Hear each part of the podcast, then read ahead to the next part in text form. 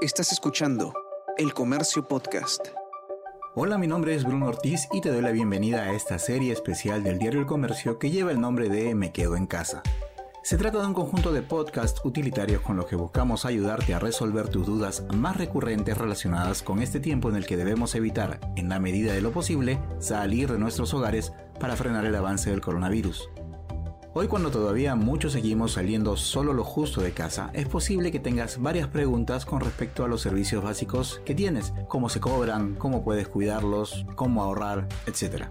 En este episodio vamos a conocer más sobre el servicio de agua potable. Para eso escucharemos a Gabriela Corimanya, coordinadora de servicios al usuario de la Superintendencia Nacional de Servicios de Saneamiento, SUNAS. Pero empecemos por lo básico. ¿Qué es la SUNAS y de qué se encarga?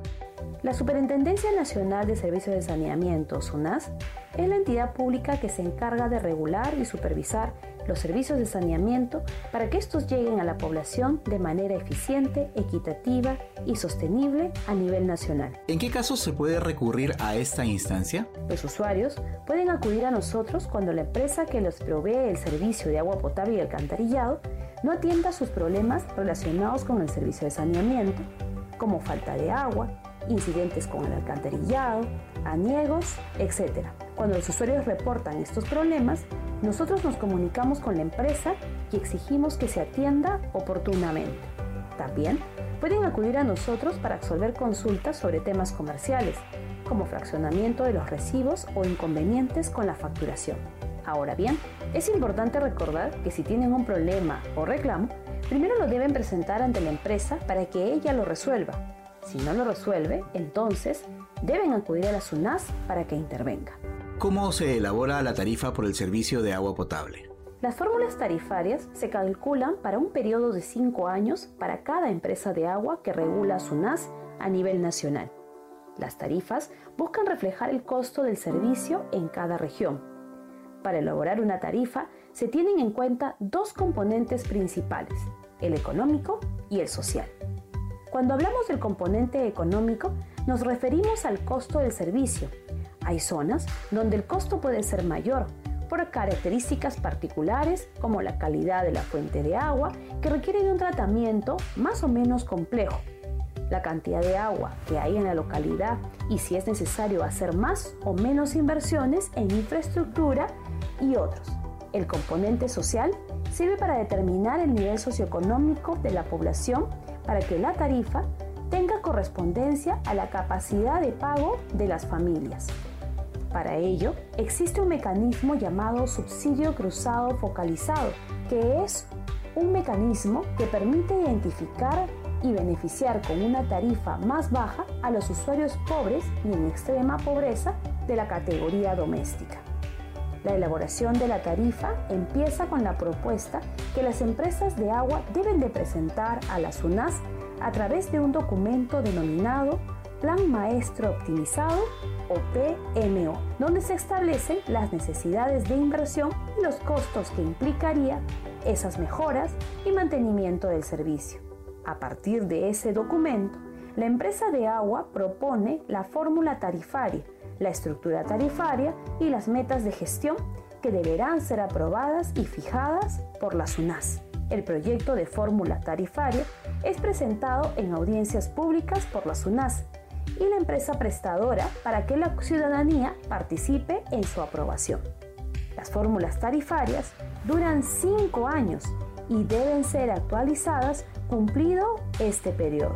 Es importante mencionar que las tarifas sirven para cubrir el costo del servicio que debe ser brindado en condiciones de calidad. Durante estos días de aislamiento social obligatorio no se ha estado realizando por varias semanas la lectura de los medidores. ¿Cómo es que se está calculando el consumo? El Ejecutivo publicó el decreto de urgencia 036, estableciendo que mientras dure el estado de emergencia, la facturación de los servicios de saneamiento se realizará en base al promedio histórico de consumo. Sin embargo, cuando las empresas vuelvan a tomar la lectura de medidores, podrán calcular el consumo real de los usuarios durante el aislamiento social y devolver, compensar o recuperar la diferencia según lo establecido por las zonas en la resolución 012 del Consejo Directivo. En caso el volumen facturado por promedio histórico excediera al volumen calculado por la diferencia de lecturas, las empresas prestadoras deberán efectuar la devolución correspondiente al usuario a través de una nota de abono en el primer recibo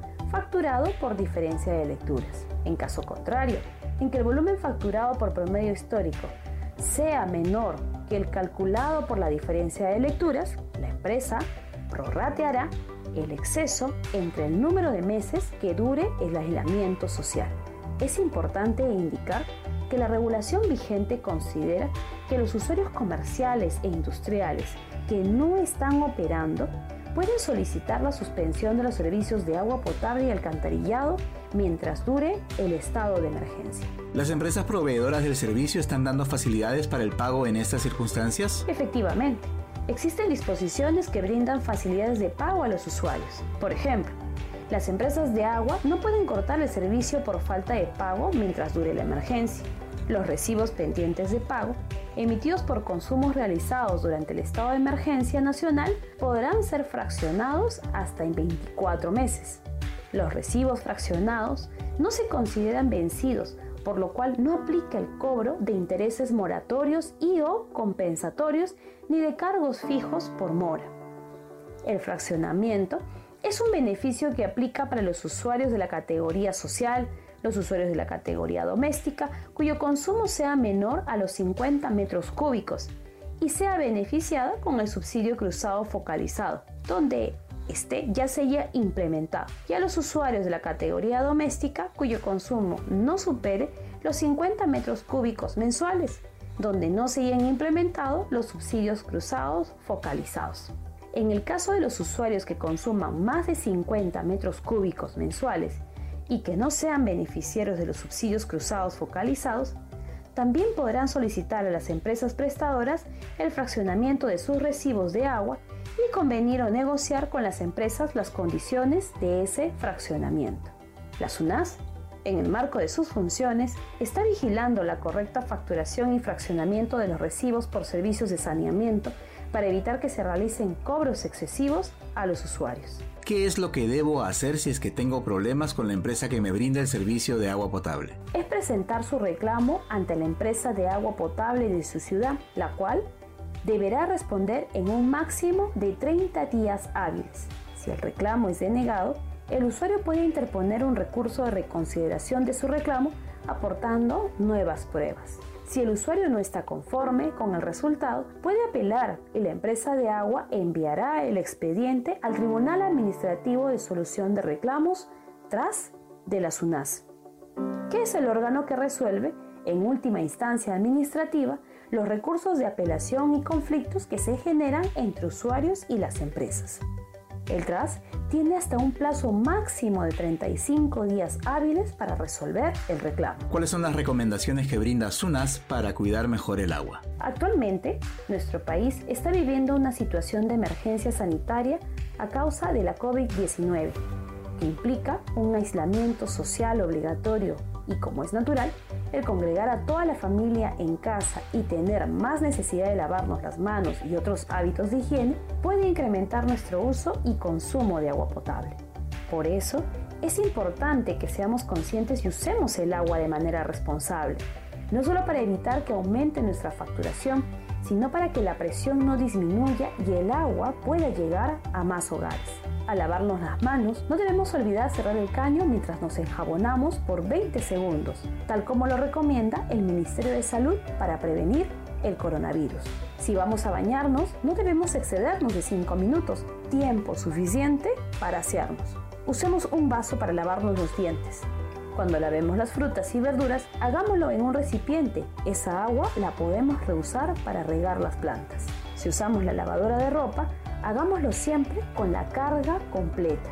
Asimismo, usemos las redes y alcantarilla de manera responsable para evitar que se saturen o colapsen. No tiremos papel higiénico u otros materiales al inodoro, no echemos aceite en el lavadero de la cocina o del inodoro, no tiremos basura o residuos sólidos en las alcantarillas. Si mejoramos nuestras prácticas de consumo del agua potable, permitiremos que más personas tengan acceso a este recurso y evitaremos problemas con el alcantarillado que puedan afectar la continuidad del servicio. El Perú está en nuestras manos. Si ponemos de nuestra parte, juntos vamos a salir de esto. Y no lo olvides, quédate en casa. Y recuerden que existe una línea a la que pueden llamar para cualquier consulta, es el Fono SUNAS 614-3180 y 614-3181, además de la línea gratuita 0800 00121 que es solo para provincias. Asimismo pueden visitar las cuentas oficiales de SUNAS en Facebook y Twitter y si quieren saber más sobre la SUNAS pueden revisar la página web www.sunas.gov.p. Hasta aquí hemos llegado con el episodio 25 de la serie Me Quedo en Casa, un conjunto de podcasts producidos por el comercio para atender las dudas más recurrentes relacionadas con este tiempo en el que debemos evitar salir de nuestros hogares para así ayudar a frenar el avance del coronavirus. Mi nombre es Bruno Ortiz y nos escuchamos pronto. Esto fue Me Quedo en Casa.